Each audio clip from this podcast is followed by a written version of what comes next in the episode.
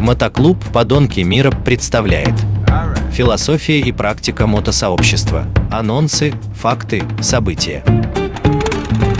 Всем привет, э, с вами Терех Подонки.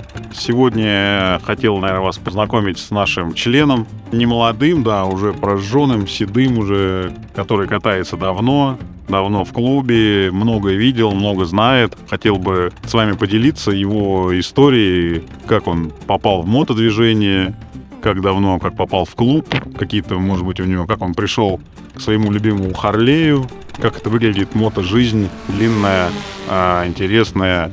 И в конце подведем итог вообще, ну, как бы, так ли себе представляют многие мотоциклисты или как-то стремящиеся в мотоциклисты люди эту мото-жизнь. С нами Алекс. Добрый вечер. Значит, моя жизнь мотоциклетная, она началась где-то в период 70-х, 80-х годов э, прошлого века, когда я первый раз увидел на фотографии, ну, где-то в журнале, картинку красивого мотоцикла Harley Davidson, а модель называлась Bad Boy. Секунду, мы перебью немножко, чтобы было понятно. Я начал так жестко, там, 70-х, 80-х. Ты сейчас то все до сих пор ну, в руле, да, все катаешься? Ну да, катаюсь, жду сезона. Мой Харлей меня ждет. В общем, одним словом, первый мотоцикл, который я увидел на картинке, ну, помимо того, что в детстве Явы и Ижа и еще какие-то мотоциклы, которые катались мимо, это проходил меня. Но когда я увидел фотографию этого красивого мотоцикла, это меня заворожило. И вся моя жизнь, э, по большому счету, от покупки первого мотоцикла были шаги к покупке Харли Дэвидсона.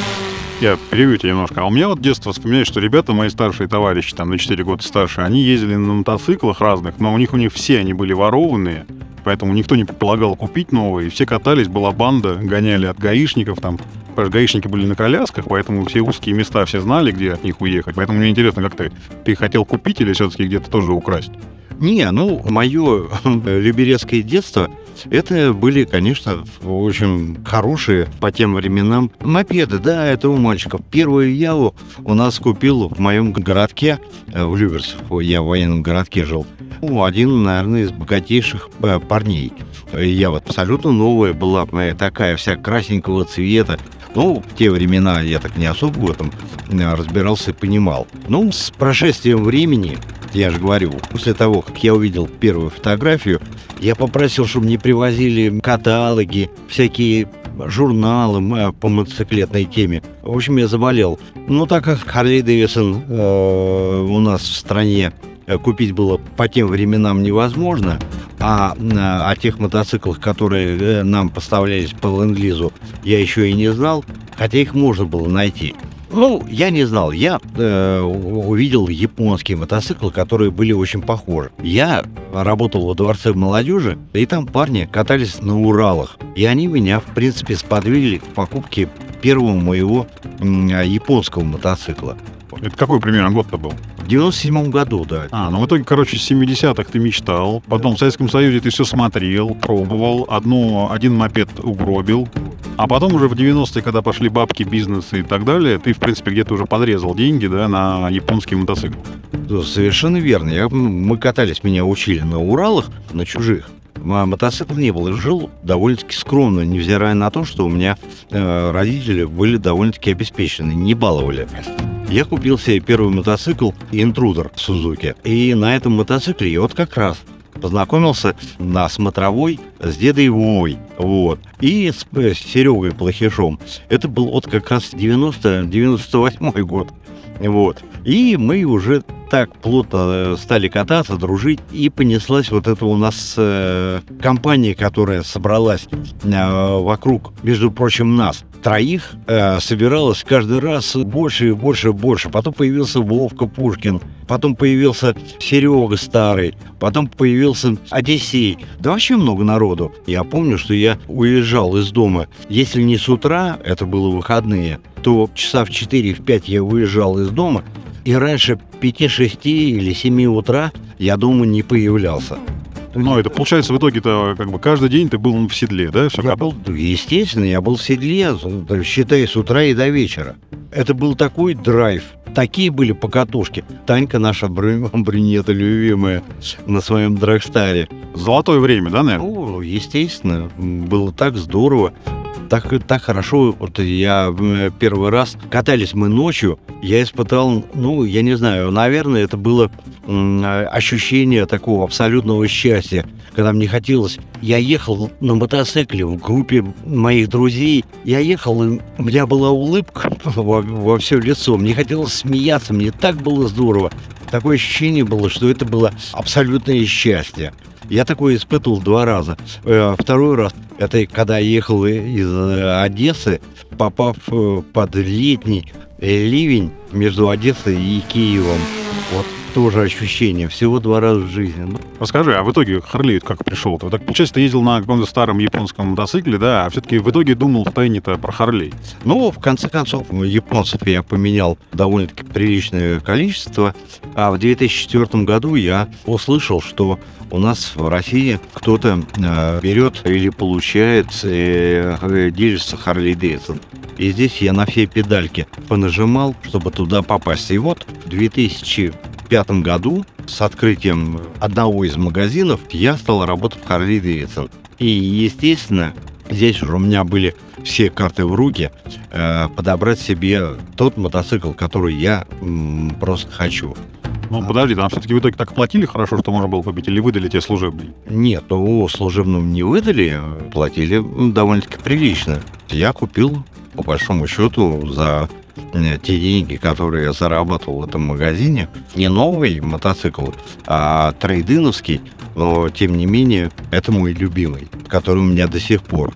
Э, Сейчас он у меня аж 2000 года. Сейчас ему 23 э, летом будет. И менять я его не собираюсь э, ни на какие новые э, мотоциклы, потому что меня он устраивает. Это же мой. Это, это, это часть меня уже. Ну, а в итоге, получается, ты жизнь-то вот это все жил, это как в кино было, как в книжках там про байкеров, про рок... а, рокеров, рокеров, или как? Э, Если вот э, посмотреть назад, вся моя жизнь и то, что у меня в жизни происходило с моими друзьями, с клубом, а, в который меня приняли в 2006 году, со всем, что происходило в мире, с моими покатушками, поездками в ту же Америку на две самых грандиознейших тусовки мотоциклетных в мире. Это Дайтона и Стурджес. Почти ежегодная поездка на Факерзи в Австрию, на там несколько юбилеев Харли Дэвидсон в Европе. Ну, это же дорого стоит. Есть что вспомнить.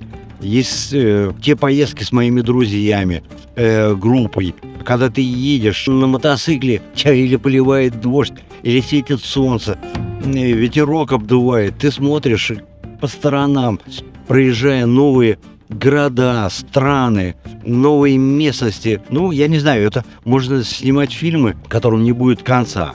Смотри, а добавить, если правильно получается, вот на моторадио мы, да, сейчас выступаем, и там музыка такая классическая, иностранная, правильно, это как раз соответствует, да, ты бы ехал бы и всегда бы слушал бы моторадио.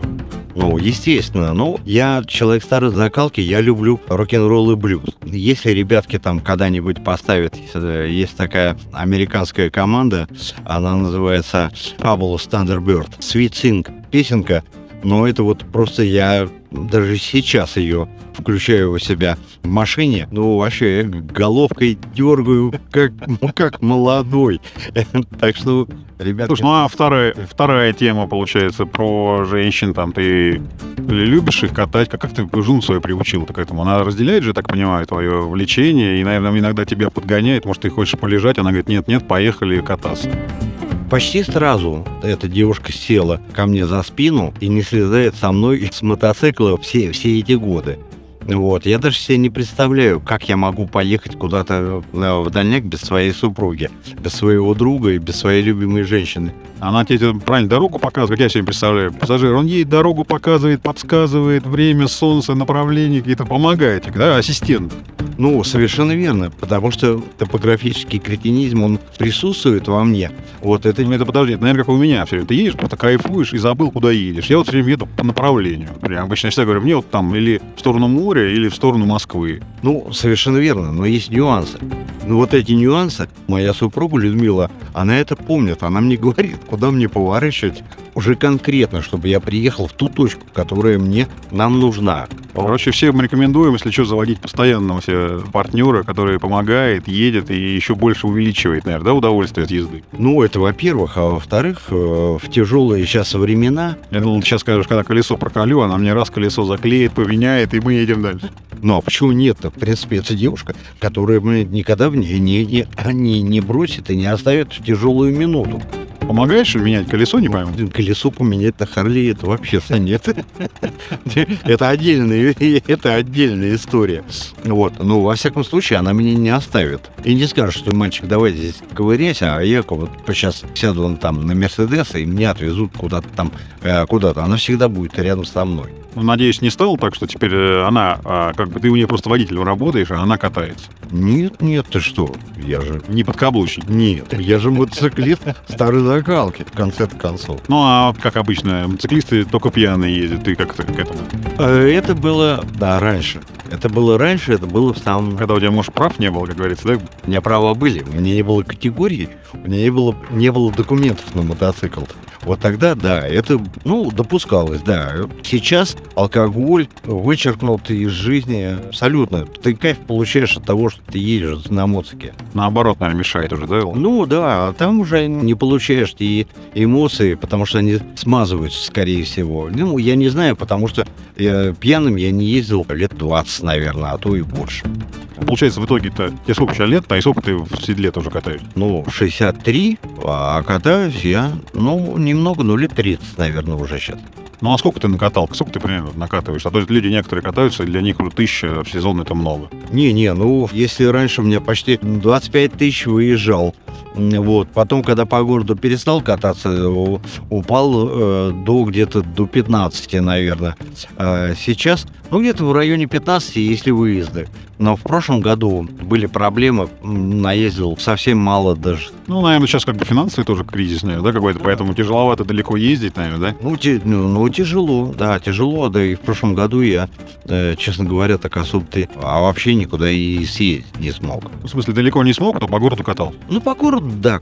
Да, открытие сезона, закрытие сезона. Открытие сезона, да, там куда-то съездить, может быть, даже и по работе куда-то там. Ну, не знаю, ну там в районе пяти тысяч это вот с- это максимум. Ну ладно, что, давай тогда ждать сезон с тобой, да, готовиться, натирать мотоцикл, ходишь в гараж, там, передергиваешь. Поглаживаю и передергиваю. Ну а что делать-то? Все, поэтому всем, всем желаем иметь мотоцикл, э, покатались в удовольствие, не падали, никаких без проблем не было. И все как бы приобщались к этому как-то без алкоголя, без алкоголя. Без, без алкоголя и без наркотиков. Все, всем пока, с вами был Терех, Алекс, Подонки, всем пока. И слушайте рок-н-ролл. Мотоклуб «Подонки мира». Философия и практика мотосообщества. Анонсы, факты, события.